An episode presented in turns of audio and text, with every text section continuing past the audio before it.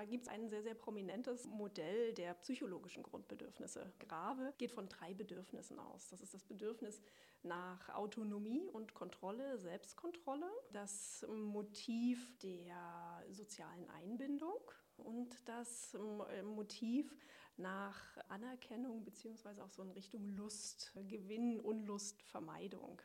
Wir können durch Sport und Bewegung diese Bedürfnisse adressieren.